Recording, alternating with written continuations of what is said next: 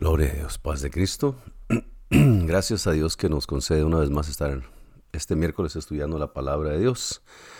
Ah, estamos estudiando el libro que se llama Manual de Discipulado, lección número 33 el día de hoy. Vamos a dar conclusión a la lección número 10, los nueve dones del Espíritu Santo, explorando los nueve dones espirituales de Dios. Vamos a darle gracias para empezar este, esta clase del día de hoy, nuestra lección. Gracias Señor una vez más venimos delante de tu presencia. Gracias porque hemos recibido bendición de tu parte el día de hoy.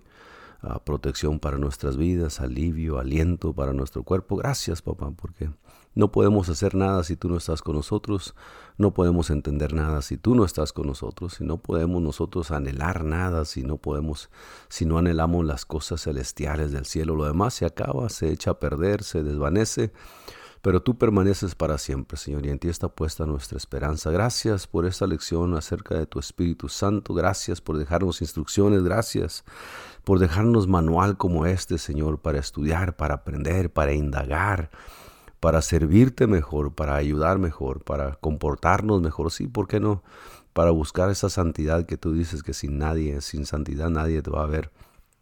Gracias, Señor, por dejarnos el camino abierto para entrar a tu trono de la gracia para recibir el oportuno socorro. Gracias por aquellos que están sintonizándose, gracias por aquellos que van a escuchar esto después. Gracias por los que han recibido sanidad, gracias por aquellos que, aunque todavía están padeciendo enfermedad o debilidad por causa de alguna enfermedad, tú sigues estando con ellos. Tú no dejas de ser Dios y en la eternidad ya no, ya no va a haber estos sufrimientos y estas pérdidas de gente que hemos tenido, que se han ido a tu presencia, que te los has llevado por tu buena voluntad. Sigue bendiciendo a las familias, Señor, que, que todavía sufren y con mucha razón lloran por causa de perder un ser querido pero que los consuele tu Espíritu Santo, que los consuele la esperanza viva de vida eterna que tenemos en ti. En el nombre precioso de Jesucristo te damos gracias y te pedimos estas cosas. Bueno, perdón, estamos estudiando esta clase ¿no? de, de los nueve dones del Espíritu Santo. y hoy vamos a dar conclusión a esta, a esta lección muy interesante, muy necesaria para nosotros crecer, para aprender, como dijo el apóstol, para dejar de ser niños y para traer una vida productiva al cuerpo de Cristo, aplicar estos dones espirituales a, que el cuerpo de Cristo sea edificado y a que la gente que no ha conocido al Señor venga al conocimiento de la verdad para que sean libres. Estábamos mirando este, los nueve dones del Espíritu Santo, miramos el miércoles pasado tres, lo divide el escritor en tres fases, ¿no? en tres etapas, esta, estas tres categorías, no sé si llamarle categorías, pero eh, le pone tres divisiones en, el asunto del Espíritu Santo, de los dones del Espíritu Santo. El número uno es para, Espíritu Santo, dones del Señor, para saber sobrenaturalmente, decíamos el miércoles pasado, saber sobrenaturalmente, palabra de sabiduría, palabra de ciencia, discernimiento de espíritus, para actuar sobrenaturalmente,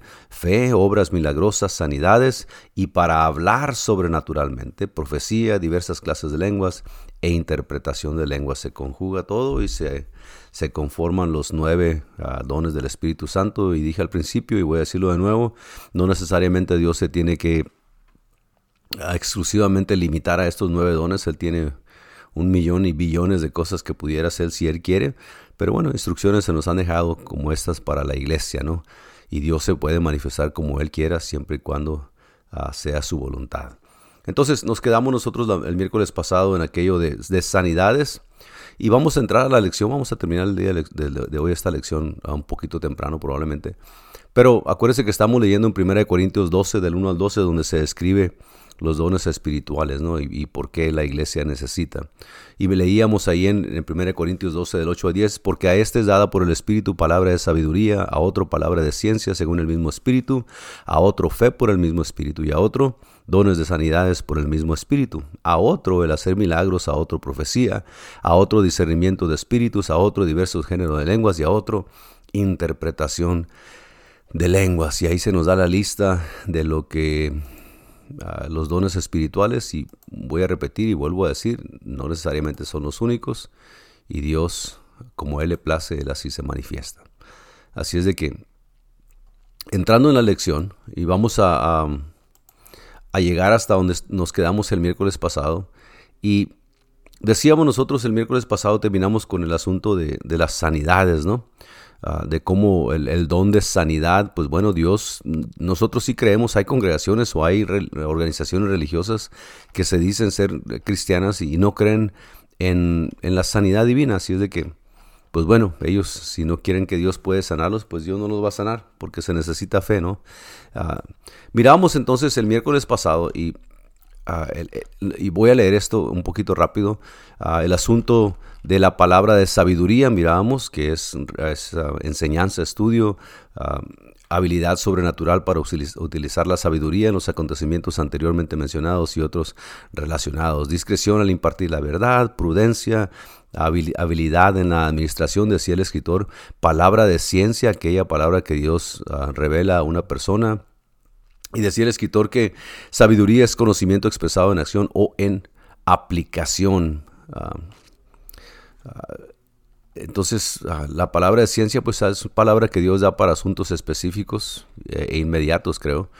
mirábamos el don de fe y con cuidado el escritor tuvo gracias a Dios tuvo el cuidado de decirnos pues y de explicarnos que fe ah, puede ser, dice la Biblia que es un don de Dios y también que nuestra fe ha vencido al mundo. Hay fe para salvación y también hay fe para, para las obras, para que Dios se manifieste.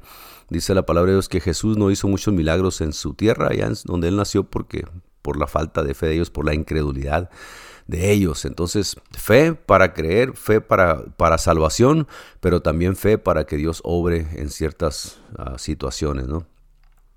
Obviamente el espíritu, ah, el don de sanidad, pues creemos nosotros que Dios ministra salud a la gente instantánea. Miramos el obrar milagros, también milagros ah, son cosas instantáneas que Dios hace en el cuerpo de la persona o en las cosas alrededor de nosotros o, un milagro que Dios ciega las, a los enemigos de Israel o que Dios Ah, haga cosas para que, para que tú seas bendecido, para que se muevan los obstáculos que están enfrente de ti. Y nos quedamos en este asunto de la profecía, ¿no? Vamos a hablar de esto, de esta, el don de profecía un poquito. Dice, el don de, de profecía no solo se ejerce predicando, predicar generalmente es el producto del estudio de revelaciones existentes. Se dice que nosotros profetizamos cuando hablamos de la palabra de Dios, pero en realidad, bueno, estamos repitiendo lo que se dijo y sí, hasta cierto punto tiene su punto válido que sea profecía, pero también no solamente se ejerce predicando. Predicar generalmente es el producto del estudio de revelaciones existentes. La profecía es el resultado de una inspiración espiritual espontánea. La profecía, dice el escritor, no intenta suplantar la predicación o la enseñanza, sino suplementarla con un toque inspirador de Dios. La profecía es un mensaje sobrenatural espontáneo de Dios a través del profeta, a través de la persona. Esta es semejante a la interpretación de lenguas, por ejemplo, pero sin el mensaje de lenguas que le antecede. En el asunto de las lenguas, ahorita vamos a entrar un poquito en eso, el escritor nos, nos enseña y dice y a través de la escritura que, bueno, el, don de lenguas, el apóstol recomienda, ah, si alguien habla en lenguas, hay necesario que haya alguien que le interprete porque hablen lenguas desconocidas o es necesario que el mensaje se dé a conocer, si no es como hablar con un extraño que no habla tu idioma. Pero el asunto de la profecía, bueno, pues también es un mensaje sobrenatural. Dice Harold Horton, dice, la profecía en su forma más simple es una expresión divinamente inspirada y ungida, una expresión divinamente inspirada y ungida.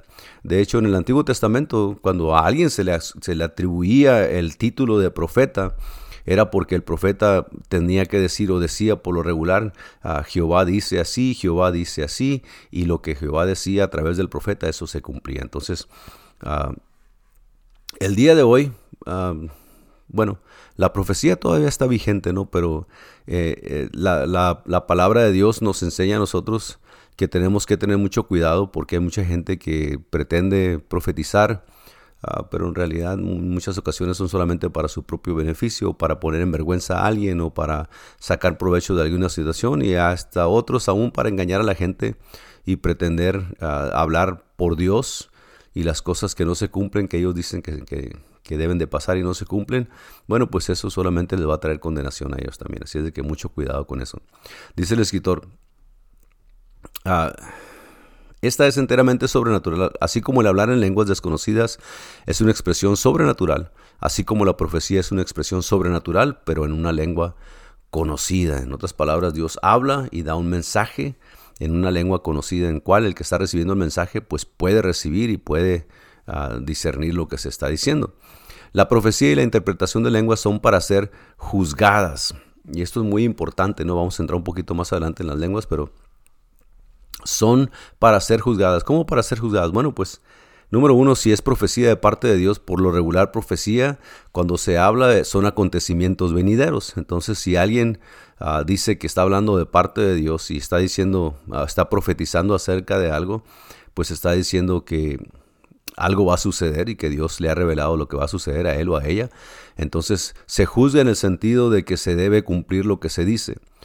Alguien que pretenda ser profeta y dice que Dios habló a través de ellos y Dios dice así, así, así, X cosa, X cosa, y no sucede lo que se dice, entonces obviamente a través de la palabra y por sentido común usted debería discernir que en realidad no fue profecía y que por lo tanto esa persona, él o ella, pues no son profetas de Dios. La profecía de parte de Dios es er, no tiene errores, no puede ser, no puede tener posibilidades si no es una palabra directa de lo que sucede. Y así como se dice, así se tiene que cumplir. Y si no se cumple en el tiempo antiguo, pues los sacaban y los apedreaban y los mataban, ¿no?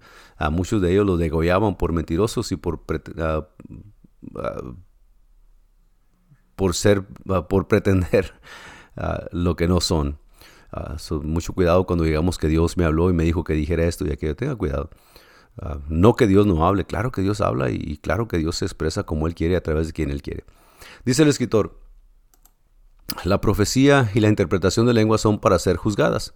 Alguien habituado a estos dones debe estar dispuesto a permitir que otros juzguen si acaso tales profecías son o no son del Señor, por lo que acabamos de decir. La última autoridad en juzgar los acontecimientos espirituales en la iglesia deberá ser naturalmente el pastor de la congregación, porque pues obviamente es el pastor de las ovejas, pastor de la congregación, y él es el que está al pendiente que no se anden levantando falsos, que nadie ande pretendiendo ser lo que no es, o que alguien esté diciendo Dios habló a través de mí, dice esto y esto y esto, y pues resulta que lo único que quieren es sacar provecho de la gente y el pastor pues es el que está puesto para cuidar de las ovejas de la congregación, del redil. Dice el escritor, asimismo los profetas hablen dos o tres, ahí en 1 Corintios dice el apóstol, asimismo los profetas hablen dos o tres y los demás juzguen. Y si a otro que, que estuviera sentado le fuera revelado, revelado, algo, calle el primero. 1 Corintios 14, 29, usted puede leerlo ahí. En la profecía y en interpretación de lenguas, el Espíritu Santo habla a través del individuo, en, la profecía. O sea, cuando Dios habla, pues habla a través de alguien y dice, da un mensaje. Utilizando el conocimiento anterior y la personalidad de aquella persona. Ha habido preguntas en cuanto al uso incorrecto del lenguaje. ¿Ungiría el Señor la utilización equivocada de la gramática?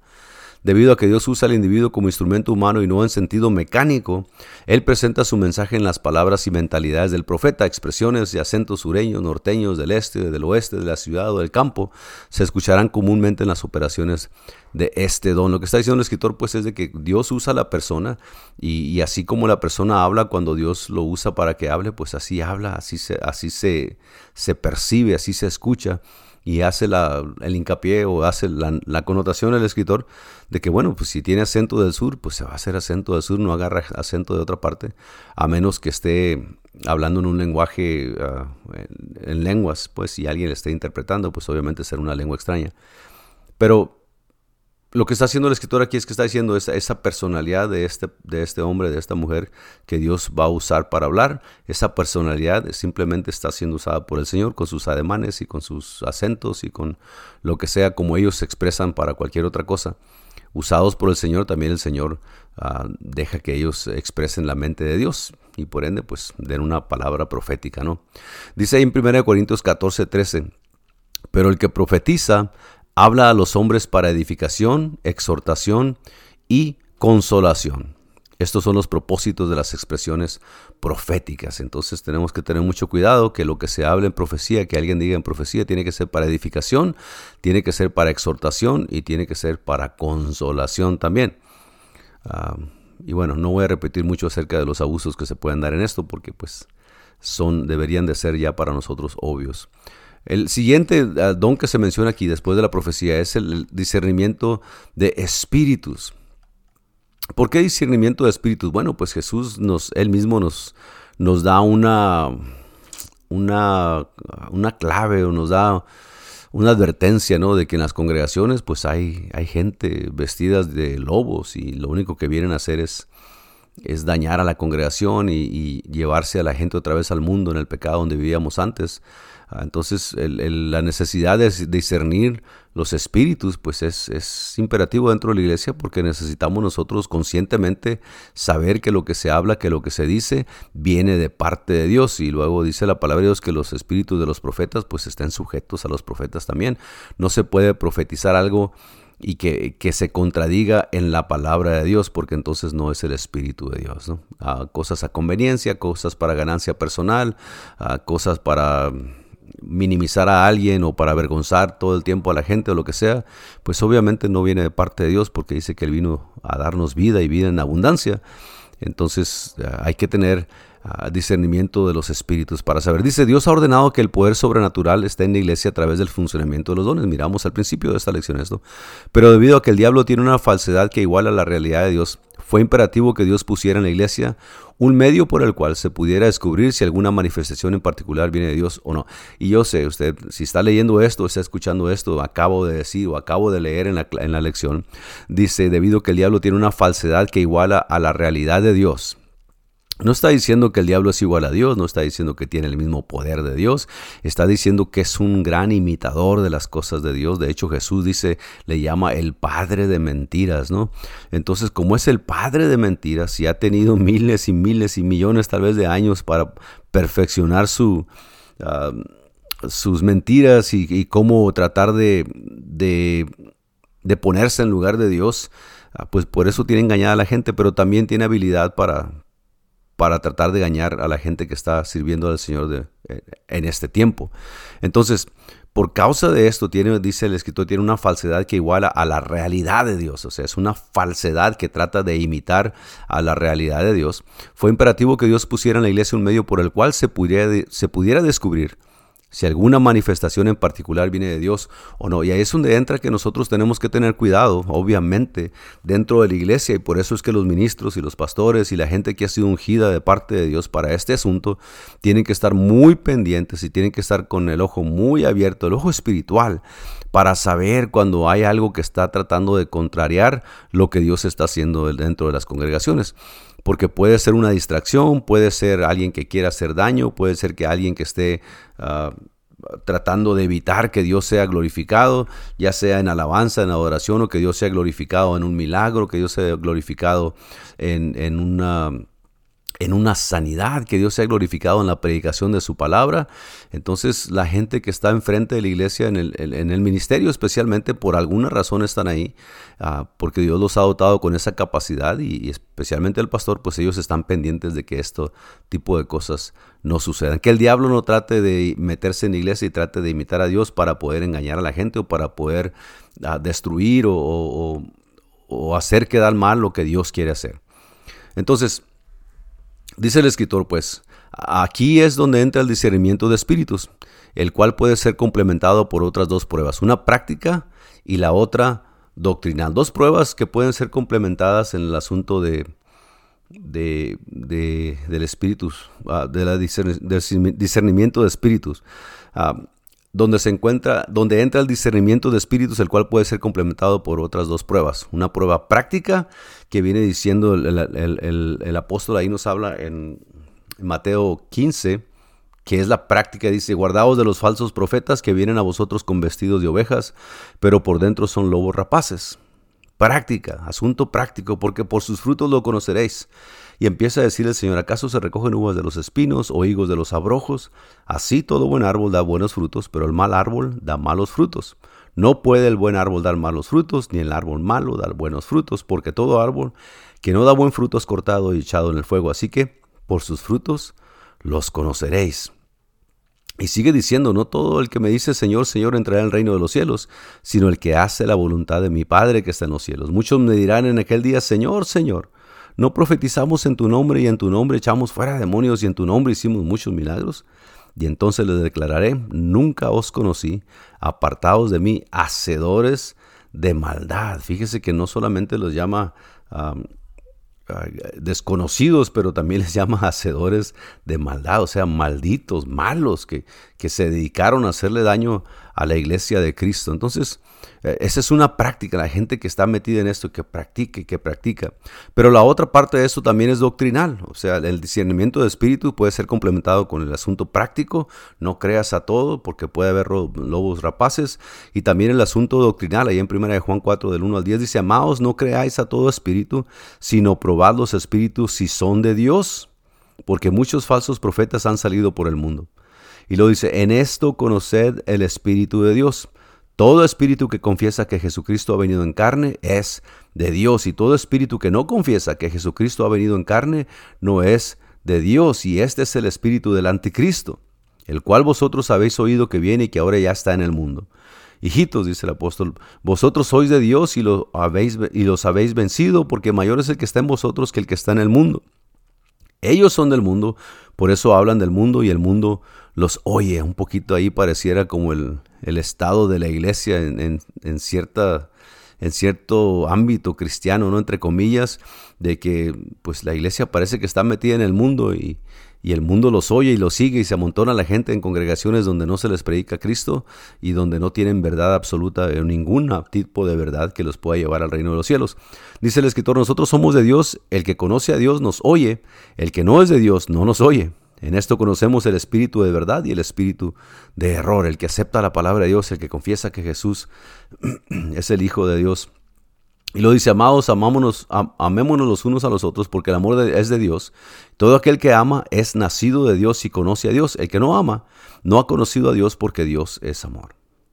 Entonces el apóstol nos empieza a decir y nos empieza a explicar, bueno, pues es que Ah, la gente tiene que tener amor en lo que dice, la gente tiene que tener paciencia en lo que dice, tiene que tener humildad en lo que dice y nosotros tenemos que saber a través del discernimiento de espíritus que bueno, sí hay, mucho que aparenta, especialmente en estos tiempos que todo el mundo está bien capacitado para hablar y todo el mundo tiene todos los medios para distribuir y para darse a conocer.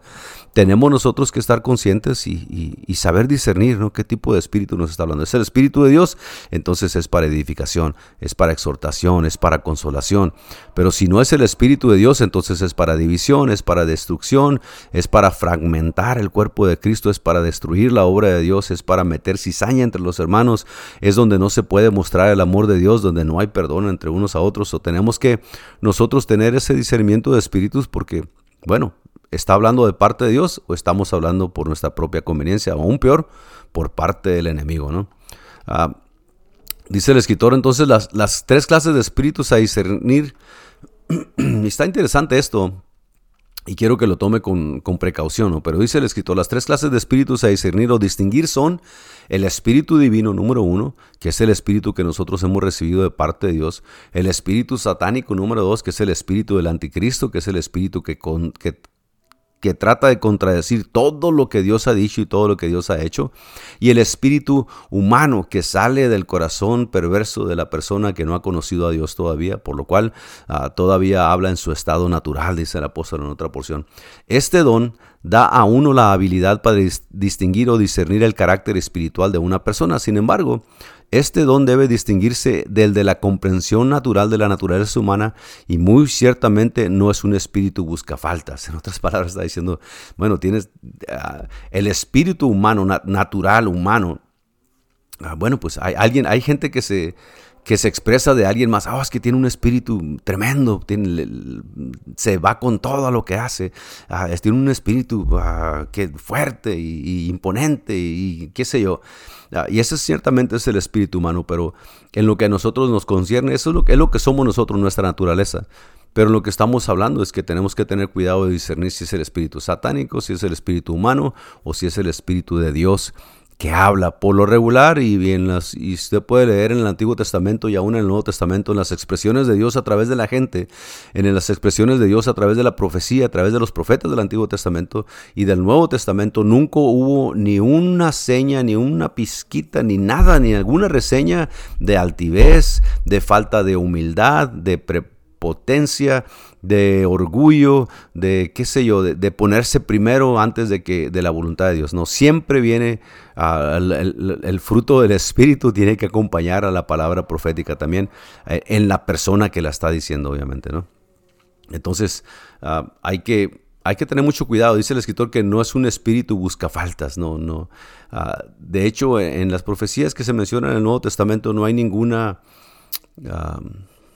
instancia de que lo único que se diga es, te vas a ir al infierno y no tienes esperanza y porque eres así, porque eres acá y porque sea. Aún las iglesias, cuando el Señor les escribe a las siete iglesias, empieza a escribir y les empieza a decir a todas, cada una de las iglesias les empieza a decir cuáles son sus faltas y les empieza a decir cuál es el remedio con amor. ¿Por qué? Porque Dios nos lavó a nosotros, pagó con su sangre el precio por nuestra libertad, por nuestro perdón. Y Él no quiere que después de haber recibido la gracia de Dios nos volvamos al pecado, que el diablo nos arrastre otra vez. Él quiere mantenernos en sus manos, en, su cobertura, en la esperanza de la vida eterna que tenemos. Y por eso el mensaje de Dios viene, viene así, viene, viene con paciencia, con edificación, exhortación, para consolación. ¿Por qué? Porque pues Dios todavía está interesado que tú te salves y que yo me salve y que la iglesia siga caminando. Amén. Así que no puede haber altivez, orgullo, pretensión, ah, ganancia personal, ah, solamente para buscar faltas en la gente o para descubrir a la gente. Ah, oren por ella porque el Espíritu dice que esto y oren por aquel porque el Espíritu dice... No, no, no, no, no viene para avergonzar. De hecho, el apóstol a nosotros nos recomienda que cuando haga algo hay que hablar en persona, hay que traer dos testigos y por después si no sale, pues hay que ponerlo delante de la congregación. Ahora, espíritu de discernimiento. Uno de los otros que vienen, el, número 8 que se, que se menciona, bueno, probablemente es, es diversas clases de lenguas, ¿no? Y en este asunto de las diversas clases de lenguas, la Iglesia Apostólica siempre ha predicado y siempre se ha enseñado en las congregaciones que el hablar en lenguas, pues es un punto muy importante del cristiano, ¿no? Es un punto muy, ah, muy necesario. El Señor dijo, si alguien le pide el Espíritu Santo a, mi Padre, o sea, si me lo pides a mí, yo te lo voy a dar, porque es promesa, porque es Dios bueno y, es prometido para nosotros. Hay que pedirle con todo lo que tengamos. Dice el escritor, diversas clases de lenguas. Este don se exhibe o expone a sí mismo en el hablar sobrenatural de un lenguaje jamás aprendido o entendido por quien lo habla. En otras palabras, nunca has hablado así, nunca... Tu lengua nunca ha proferido tales palabras, tus labios nunca han hablado de esa forma y tampoco entiendes las lenguas que hablas no te entiende la gente que está alrededor de ti, porque pues por lo regular en las congregaciones estamos todos metidos y hablamos el mismo idioma. So, es, un, idioma que no se entiende por el que le escucha, pero tampoco por el que lo habla. Isaías profetiza que vendría un día cuando la gente de Dios sería utilizada de esta manera. Por allá en Isaías capítulo 28, versículo 11 y 12 dice el escritor, porque en lengua de tartamudos y en extraña lengua hablaré a este pueblo, a los cuales él dijo, este es el reposo. Dad reposo al cansado y este es el refrigerio. Y se cumple esta palabra, ¿no? Cuando viene el día de Pentecostés, dice que cuando estaban allá todos unánimes orando, Vino el poder de Dios sobre ellos, empezaron a hablar en otras lenguas y en lenguas de tartamudos y en extraña lengua empezó a hablar al pueblo y el pueblo empezó a escuchar la palabra de Dios, cada quien en su idioma.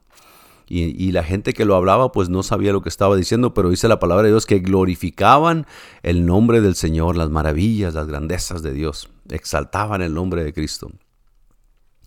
Entonces, dice el escritor, pues bueno, hay diversas clases de lenguas, ¿no? Pero la evidencia inicial, por ejemplo, la señal del bautismo del Espíritu Santo es hablar en otras lenguas. Ah, nosotros creemos, sí, sí creemos en la iglesia apostólica todavía, aunque mucha gente ya no lo cree, pero sí creemos que el hablar en lenguas es señal de tener el Espíritu Santo, sí y probablemente no todo el mundo hable lenguas en la iglesia todo, a todo lo que da todo el tiempo.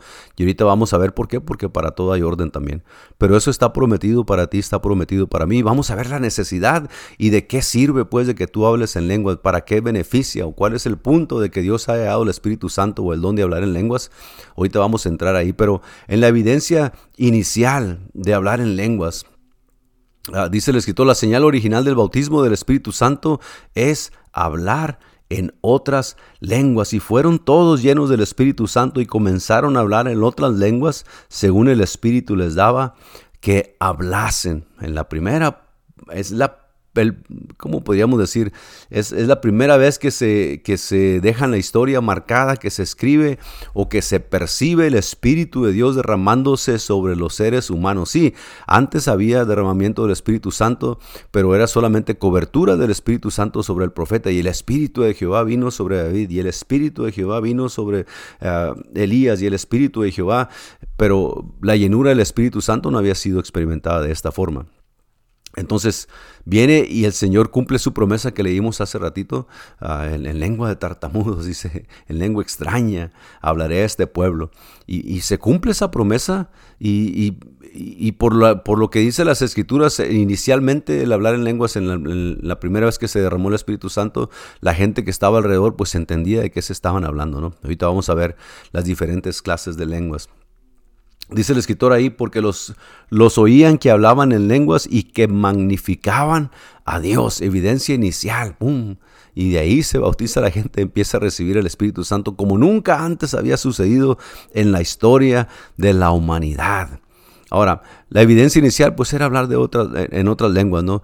Ah, otra de las cosas que viene con esto es la edificación individual, es para que, para que tu fe sea edificada y esto es lo importante de nosotros buscar el Espíritu Santo de parte de Dios, porque estas lenguas que el Señor nos da, dice la palabra de Dios que nosotros pedimos y no sabemos, pero el Espíritu dentro de nosotros gime con gemidos indecibles, ¡ah, Padre!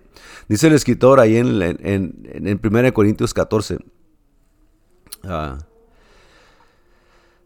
bueno, el versículo, el, el, el 14.4, el que habla en lengua extraña, a sí mismo se edifica, pero el que profetiza, edifica a la iglesia. El que habla en lengua extraña, a sí mismo se edifica. Y ahorita vamos a ver por qué a sí mismo se puede edificar el que habla en lengua extraña. Nos habla ahí en Romanos 8, 26 a 27, y de igual manera el Espíritu nos ayuda en nuestra debilidad. Mire, Qué importante es. Ah, a la gente que, no quiere hablar en lenguas, que no quiere ese don, bueno, pues usted sabe lo que hace, pero la recomendación del apóstol es, dice, que todos hablen en lenguas, aunque hay uno más excelente todavía. Ahorita vamos a entrar en eso. Pero el asunto de hablar en lenguas es, un asunto personal. Cuando Dios te da el Espíritu Santo y tú hablas en lenguas, no es para andar haciendo alboroto y no es para andar tumbando gente y no es para... Bueno, ahorita vamos a ver eso. Pero dice ahí en Romanos 8:26, y de igual manera que el Espíritu nos ayuda Perdón, y de igual manera, el Espíritu nos ayuda en nuestra debilidad. ¿Cuál Espíritu? El Espíritu que recibimos de Dios. Pues qué hemos de pedir como conviene, no lo sabemos. Pero el Espíritu mismo intercede por nosotros con gemidos indecibles. Imagínense. Mas el que escudriña los corazones sabe cuál es la intención del Espíritu, porque conforme a la voluntad de Dios intercede por los santos. Ah, en toda oración y súplica, dice el apóstol. Y a veces no sabemos cómo pedir, y a veces no entendemos la gravedad del asunto, y a veces no entendemos la magnitud de la necesidad, pero el Espíritu Santo sí sabe.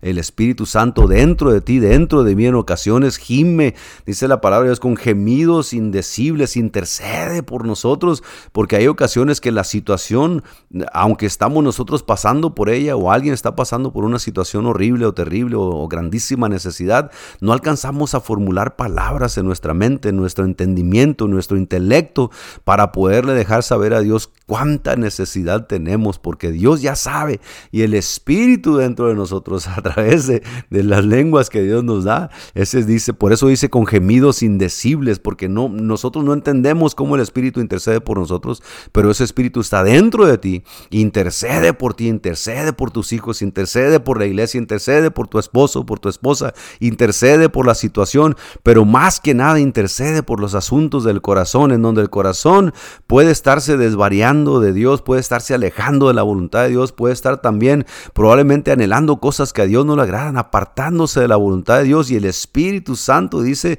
que sabe de qué tienes necesidad y gime con gemidos indecibles. Probablemente pudiéramos poner una palabra más, aunque no se vale, con gemidos incomprensibles en ocasiones, así como oraba Ana en aquel tiempo antes de que naciera Samuel y Ana suplicaba a Dios y dice que el sacerdote Lila miraba y solamente miraba que sus labios se movían, pero no escuchaba palabra, no, no, no era nada audible lo que ella decía, pero en su corazón y en el dolor de su alma, ella suplicaba a Dios Y Dios le concedió la petición de su corazón. En ocasiones no sabemos cómo pedir a Dios. Señor, yo no sé cómo pedirte por eso. No, no sé, la situación es tan grave que yo ni yo mismo entiendo cómo pudieras tú ayudarme. Pero tú sí sabes y empieza uno a adorar y a suplicar y el Espíritu dentro de ti empieza a pedir como conviene, dice la palabra de Dios, en nuestra debilidad. Pues qué hemos de pedir como conviene, no lo sabemos pero el Espíritu mismo intercede por nosotros con gemidos indecibles. Ah, qué chulada. empezar a hablar en lenguas, ah, no tienes que estar grite y grite y grite que todo el mundo te oiga porque nadie te va a entender. Ahorita vamos a entrar a eso, pero, pero hablar en lenguas, en, tu tiempo de devoción, en tu tiempo de oración, en tu tiempo de petición, aún en tu tiempo de alabanza y adoración a Dios, para ti mismo, para que tu alma sea edificada. Ah, qué chulada. Perdone que me emocione, pero es que el, Espíritu de Dios no puede ser contenido así de fácil. Tenemos que buscar la llenura del Espíritu. ¿Por qué? Porque estamos hablando de todo esto. Sí, sí, esto sí es parte de todo esto, claro. Evidencia inicial, hablar en lenguas, edificación individual. Dice, esta manifestación de lenguas es enteramente evidente en la devoción y adoración privada y personal que tienen muchos santos llenos del Espíritu Santo y en el servicio de la iglesia. Durante el tiempo cuando toda la iglesia está alabando, orando, el Espíritu Santo está intercediendo por el Hijo de Dios durante estas ocasiones en la devoción privada, en, la devoción personal, en la devoción en el servicio en la iglesia, cuando estamos todos juntos, eh, ahí se nota. Y, bueno, el, hablar en lenguas tiene que seguir una vida de santidad, en el hablar en lenguas tiene que ser una vida llena de fruto del Espíritu, en el hablar en lenguas tiene que haber evidencias de que Dios está contigo, en cómo tú obedeces, en cómo tú sirves, en cómo tú te prestas a que Dios te use para su obra y para su gloria, ¿no? Edificación individual entonces. Pero también está puesto el, Espíritu Santo, el hablar en lenguas, también es para edificación en la iglesia, en 1 Corintios 14. 1 Corintios 14 ah, nos habla y nos deja saber cómo se deben de administrar los, ah, los dones ¿no? dentro de la iglesia. Este es el don, 1 Corintios 14, 5 y 12. Ah, este es el don, dice, dice el escritor de que se habló en 1 Corintios 12:12. 12.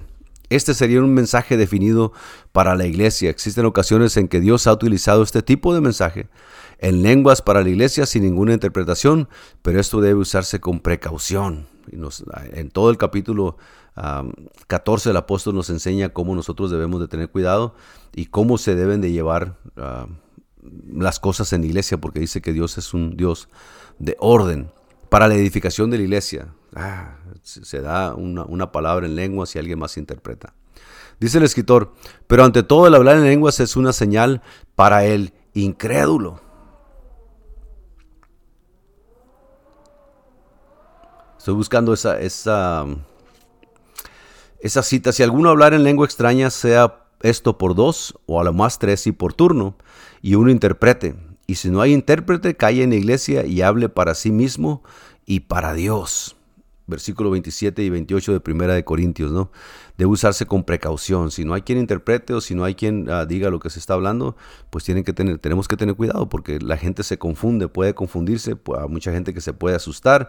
Nosotros ciertamente disfrutamos del Espíritu de Dios y ciertamente nos alegramos el hablar en lenguas y todo lo demás, pero también dice la Biblia que tenemos que ser prudentes y también dice que tenemos que hablar con discernimiento. ¿Por qué? Porque pues la gente está escuchándonos, la gente que entra a la iglesia, ¿no?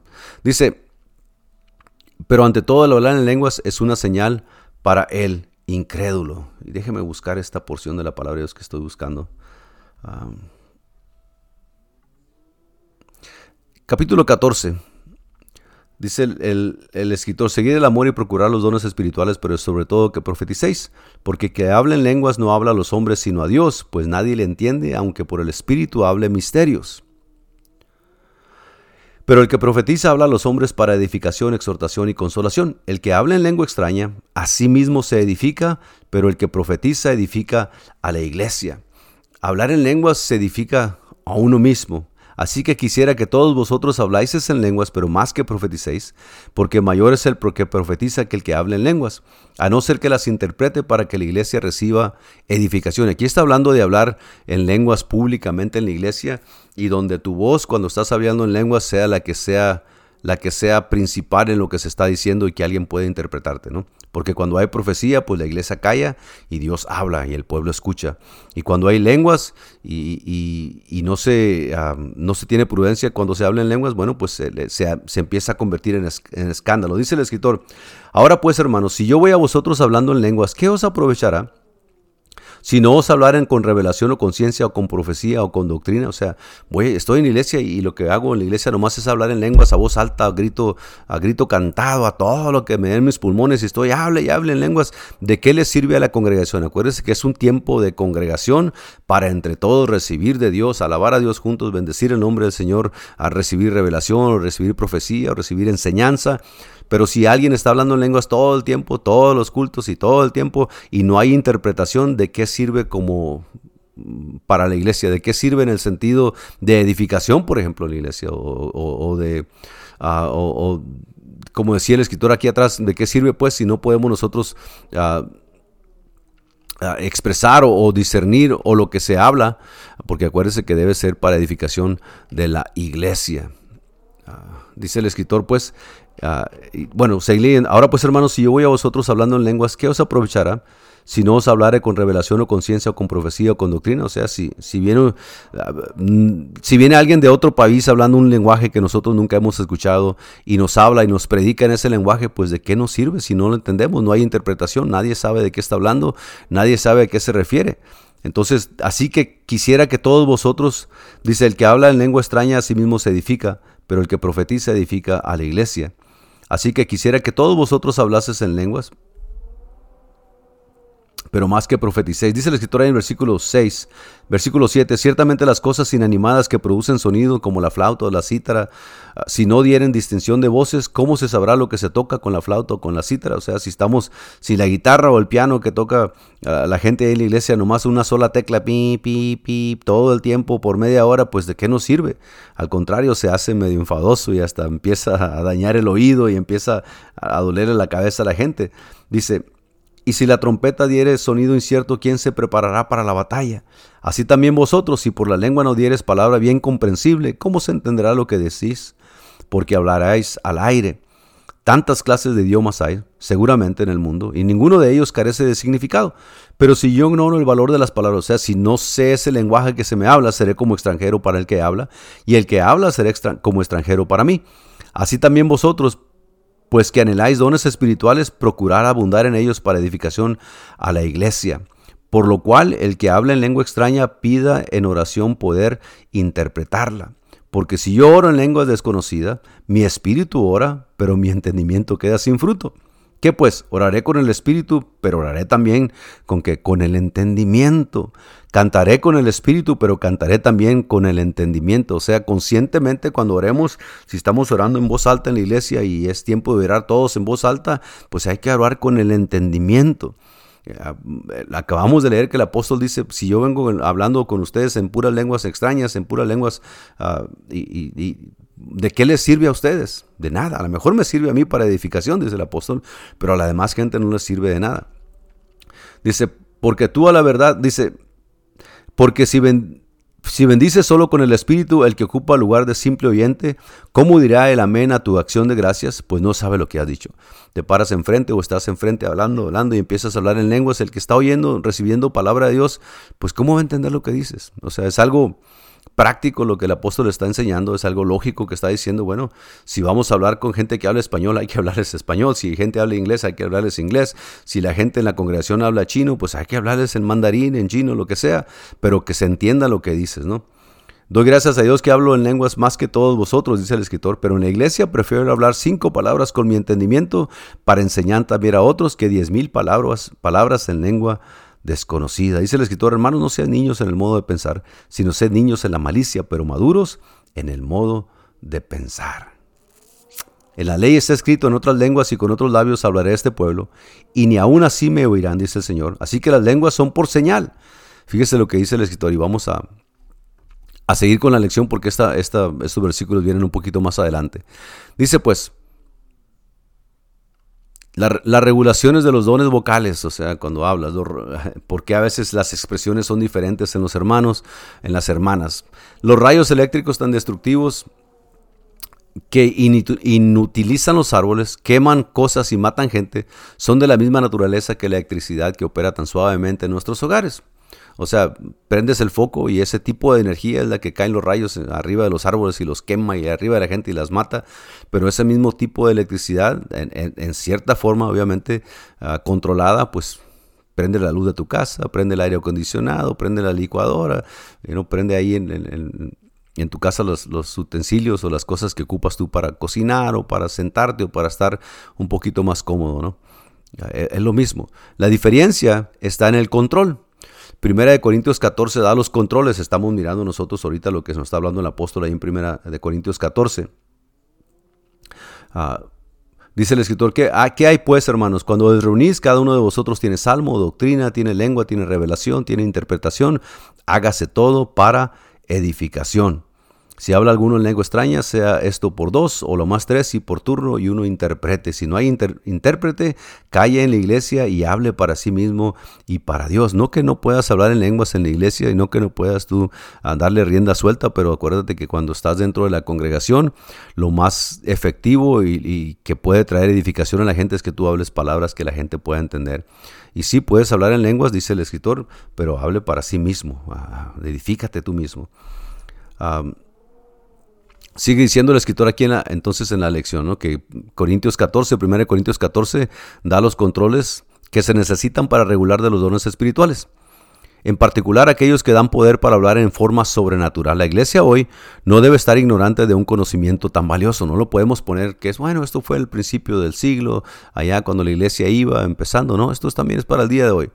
Y estas cosas, estas regulaciones que debemos de tener o, balance que tenemos, bueno, balance es el primero, ah, se mencionan estas tres cosas, ¿no? Balance, por ejemplo, el propósito de los dones para edificación de la iglesia, animando a los creyentes y convirtiendo a los que no son. Balance. Este capítulo entero llama una y otra vez con esta advertencia. No lleguen a los extremos en ninguna cosa. Acabamos de leer este capítulo 14. Y el apóstol nos está recomendando, sí, es bueno que hables en lenguas. Edifica tu alma, edifica tu corazón, edifica ti, ti mismo. Pero cuando estés entre la gente, si no hay interpretación, no estés dando gritos en lenguas porque nadie te entiende. Ah, probablemente el hermano o la hermana que ya tiene el Espíritu Santo y que sabe lo que es gozarse en el Espíritu de Dios y hablar en lenguas y se goce junto contigo, pero eso no le, no le edifica a nadie más más que a ti.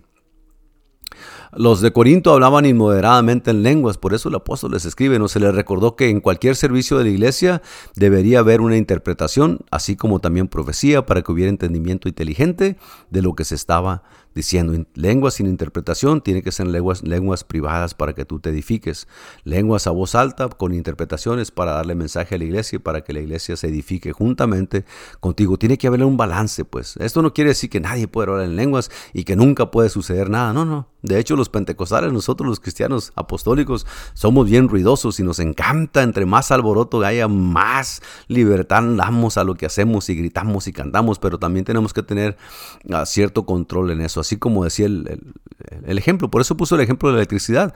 La electricidad puede matar a alguien, pero también bien ordenada y bien controladita, pues puede servir para el propósito para el cual nosotros ahora la tenemos. Ese es el balance. Número dos, edificación. El propósito de los dones es la edificación de la iglesia, ¿no? Leíamos al principio, ah, en el capítulo 12 que estábamos hablando. Animando a los creyentes y convirtiendo a los que no sean salvos. Pero dice Pablo, si uno de afuera entra a la iglesia y no oye más que el hablar sin interrupción en lenguas, él va a concluir que la gente está loca, ¿no? Lo leíamos en el versículo 12 al 20, bueno, 12 y 23. Ah, si alguien entra a la iglesia y todo el mundo está en el alboroto y todo el mundo está gritando y, hablando, para ellos van a ser incoherencias, para ellos va a ser algo completamente desconocido.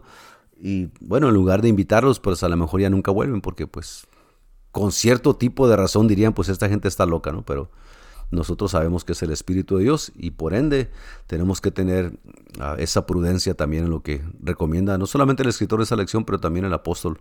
Y de ahí es donde se agarra ah, las, las recomendaciones para esto, ¿no? Balance, edificación y sabiduría.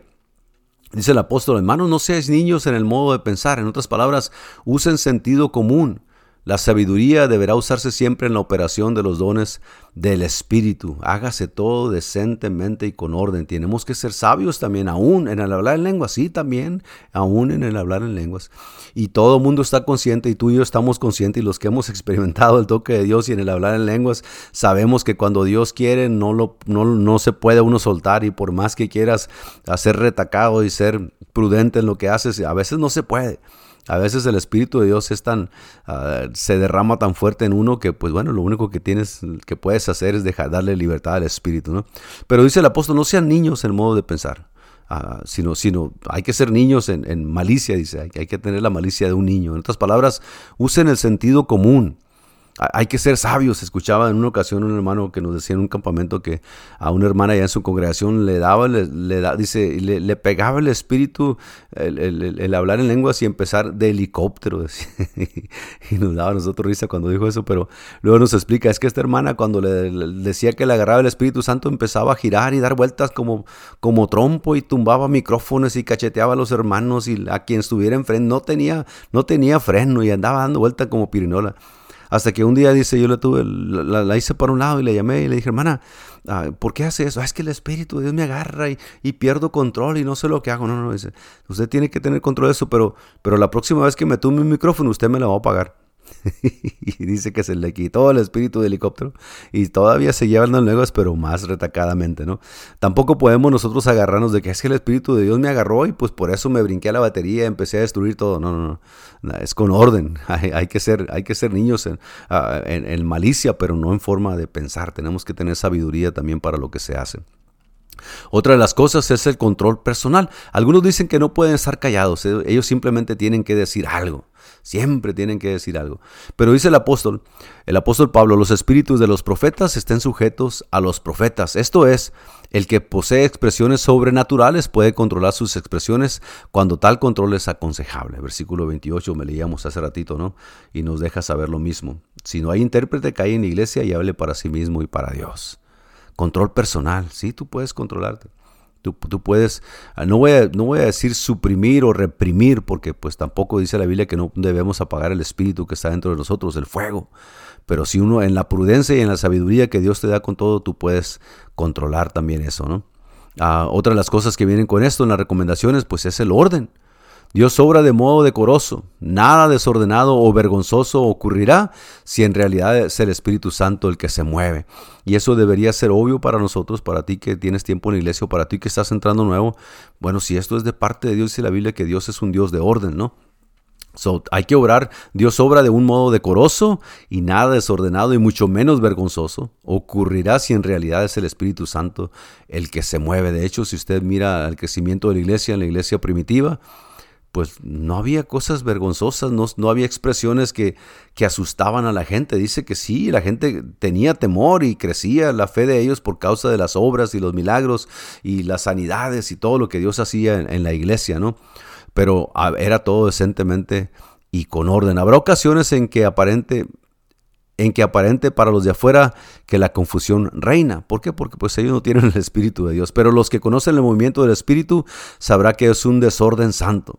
En otras palabras, en ocasiones la presencia de Dios cae fuerte en las congregaciones y yo quisiera empujar en esto también de que de que en ocasiones tenemos, no en ocasiones, pero eh, siempre debemos dejar que Dios se mueva como Él quiere y que los hermanos ah, se expresen como ellos quieren y que el Espíritu de Dios descienda como y la presencia de Dios llene ese lugar donde te congregas y donde me congrego, así como el anhelo mío es de que Dios llenara la congregación y el lugar, el templo, como lo hizo con Salomón aquella, vez que se dedicó al templo de Salomón para con Dios, no que ni aún los, los cantores, ni los sacerdotes, ni los que oficiaban, dice que pudieron seguir oficiando, ministrando, ¿Por qué? Porque la presencia de Dios caía y cayó en ese lugar sobre ellos.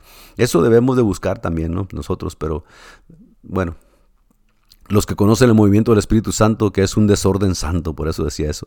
Todas las cosas se acomodan en su lugar. Si tú te das cuenta de lo que Dios está logrando, modestia, respeto a uno mismo y respeto a Dios reinarán cuando las cosas son hechas decentemente y en orden. Y ahí viene, también en ocasiones entra el discernimiento de espíritus para que sepas pues si Dios se está moviendo o si el enemigo que está tratando de interrumpir lo que Dios quiere hacer. Otra de las cosas que vienen en estas recomendaciones pues es la docilidad. Los versículos 36 y 37 dice el escritor,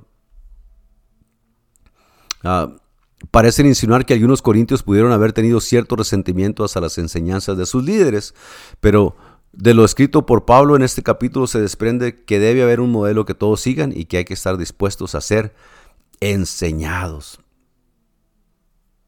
Dice el escritor, ¿acaso ha salido de vosotros la palabra de Dios o, solo a vosotros ha llegado? Si alguno se cree profeta o espiritual, reconozca que lo que os escribo son mandamientos del Señor, mas el que ignore, dice el versículo 38, ignore. O sea, el, apóstol estaba diciendo, mira, estas son cosas que Dios está mandando para la iglesia, para que haya orden, para que ustedes puedan aprender más, para que ustedes puedan madurar, para que ustedes puedan crecer en el Señor, en el Espíritu Santo de Dios. Acuérdense que cuando Dios habla a Samuel, allá niño Samuel, hijo de Ana, que hablábamos hace ratito, profeta, primer profeta del pueblo de Dios, ah, cuando Dios habla a Samuel, Samuel no entendía que era Dios que le estaba hablando. Elí no sabía que era el sacerdote, Elí no sabía que Dios le estaba hablando, hasta que Samuel empieza a, dejar que Dios hable a él. Heme aquí, Señor, tu siervo escucha. La tercera vez que le habla y empieza Dios a tratar con Samuel y empieza Dios a usar a Samuel y empieza Dios a hablar a través de Samuel. Eso se toma tiempo. Nosotros debemos ser suficientemente humildes, suficientemente dóciles para que el Espíritu de Dios nos enseña a nosotros y los líderes que tenemos, el pastor, los ministros, la gente que Dios ha puesto para que nos enseñe a aprender de ellos con humildad, con docilidad. No decir, no, pues este tiene todo el tiempo haciendo lo mismo, ya tengo años aquí, mira, no, no. A lo mejor todavía no aprendes, a lo mejor todavía no has podido discernir, o a lo mejor todavía te falta la llenura del Espíritu Santo, ¿no? Ah, uno debe diferenciar entre manifestaciones y reacciones. Para ilustrar, por ejemplo, dice el escritor, un foco eléctrico o luz es una manifestación de la electricidad. Ah, el foco que se prende en su casa es una manifestación de la electricidad. La naturaleza de la electricidad hace que se manifieste a sí, misma como luz. Por eso usted cuando oye truenos allá afuera y se miran rayos, es, es, esa electricidad que se está manifestando como luz. Otro caso, cuando una persona toca un alambre vivo y caliente de electricidad y expresa un grito fuerte, esta es una reacción.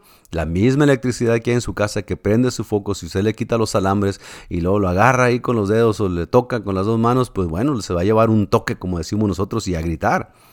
Un toque fuerte. Esto es una reacción. Pero también lo mismo ocurre con el poder espiritual. Los, los, dones del Espíritu son descritos ahí en, en 1 Corintios 12, como leíamos, como manifestaciones del Espíritu pero muchas acciones comúnmente llamadas manifestaciones son en realidad reacciones de la gente al movimiento del Espíritu Santo. Nos referimos a acciones como que, pues como gritar, en ocasiones el gozo es tanto, en ocasiones aún la necesidad es tanta, en ocasiones ah, la, alegría es tanto, en ocasiones ah, uno no haya cómo expresarse, brincas y corres y alzas las manos y, lloras y, gritas y cantas, ¿no? Son, son, ah, son reacciones a cómo Dios se está manifestando, se está moviendo dentro de la congregación. Y es bueno.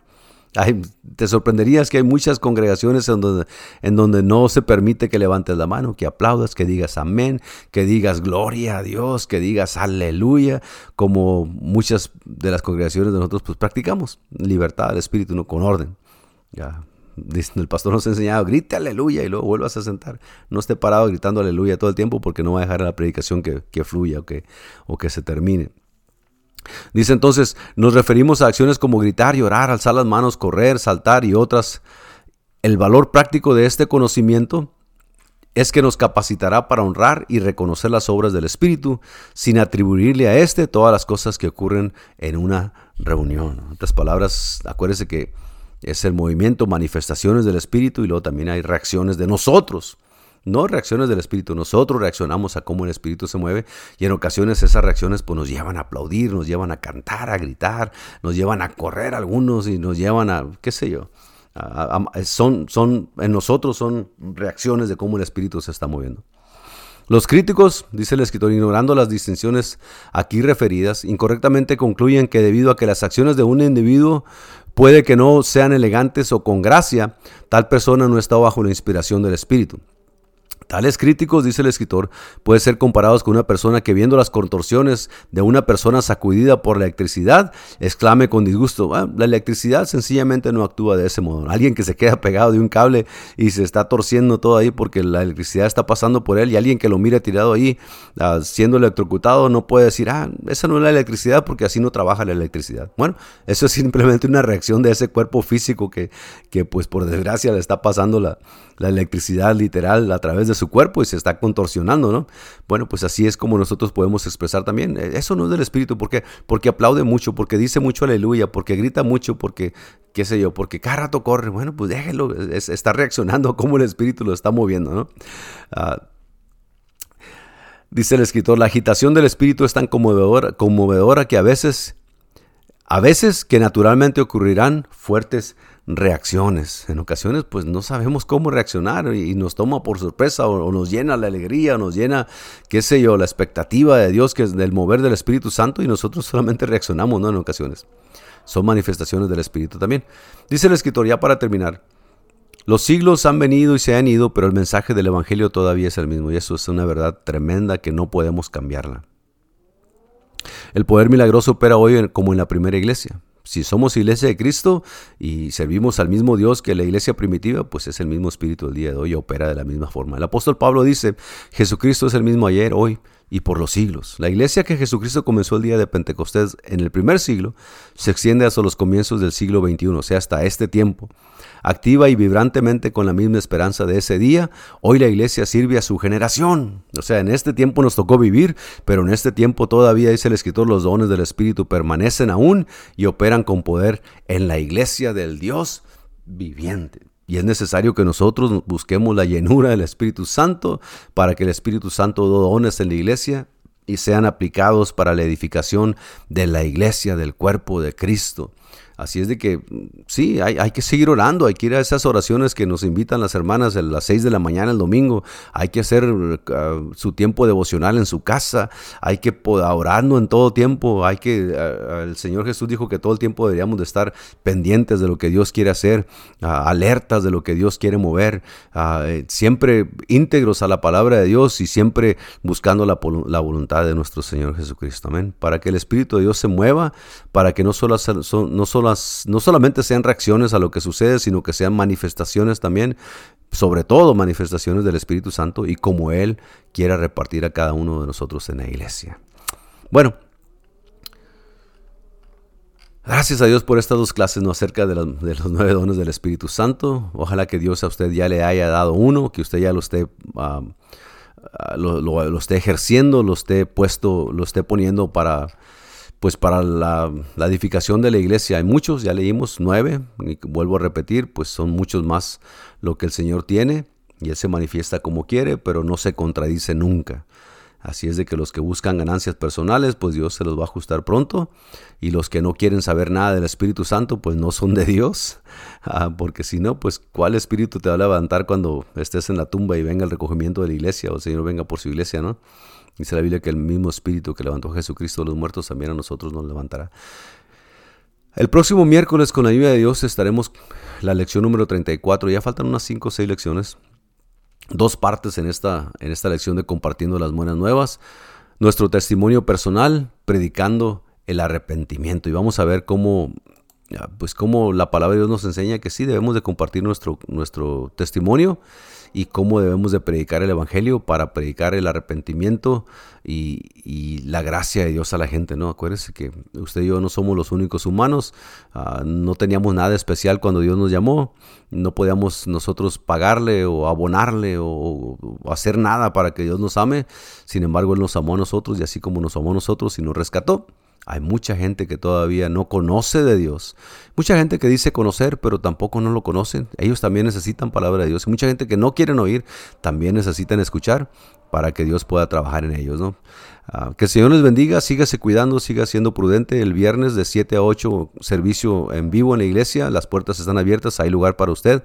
El sábado, la voz apostólica de 7 a 8 por estos mismos canales. Y el domingo, servicio en vivo en la iglesia también en persona. Tiene un lugar para usted ahí, pueda ir. Están las puertas abiertas de 5 a 6 de la tarde. Que el Señor les bendiga, sígase cuidando y lo amamos en el nombre del Señor. Amén. Dios les pague por su atención.